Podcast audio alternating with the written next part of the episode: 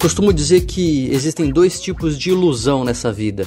Existe a ilusão que a gente não gosta de ter e existe a ilusão que a gente não gostaria de perder. Tem algumas ilusões que a gente parece que acalenta, a gente mesmo alimenta aquelas ilusões porque elas nos confortam de alguma maneira.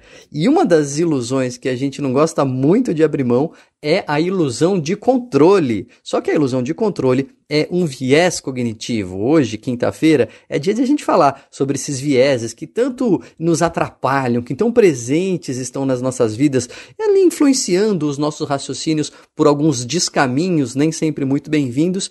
E a ilusão de controle dá a sensação para nós que a gente pode influenciar resultados que são absolutamente independentes da nossa vontade. O exemplo mais corriqueiro que eu vejo disso é quando a pessoa vai num jogo ali jogar os dados, né? E antes de lançar os dados, ela dá uma sopradinha, como se aquilo tivesse o poder, o condão de influenciar positivamente, claro, o resultado dos dados para ela. Ou no futebol, quando o seu time vai bater o pênalti, você começa a fazer figa, começa a ter algum ritual ali que dá a impressão que pode influenciar no resultado, que é absolutamente independente da nossa vontade. Eu digo que é uma ilusão que a gente não gosta de perder porque essa sensação de que estamos no controle é muito importante para nós.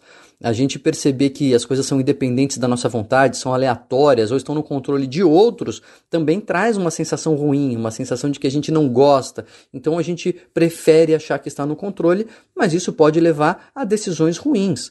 Existem hoje, por exemplo, aplicativos que você pode fazer aplicações financeiras e que te dão a sensação de que você está no controle ali de quanto você vai ganhar, quando na verdade esse tipo de aplicação é super aleatório e independente da sua vontade. Você não consegue é, escolher muito bem ali as suas opções e o ganho depende da sorte mesmo. Nada muito diferente de uma aposta. Um bom jeito de lidar com esse viés é imaginar que aquela situação não está acontecendo com você e imaginar se a outra pessoa teria a possibilidade de controlar de fato aquela situação. Desse jeito é mais fácil a gente ter um pouquinho mais de objetividade, porque não somos nós que estamos perdendo ali o controle e a gente consegue ver direitinho que é uma situação aleatória e que ninguém pode influenciar o resultado, nem positiva nem negativamente.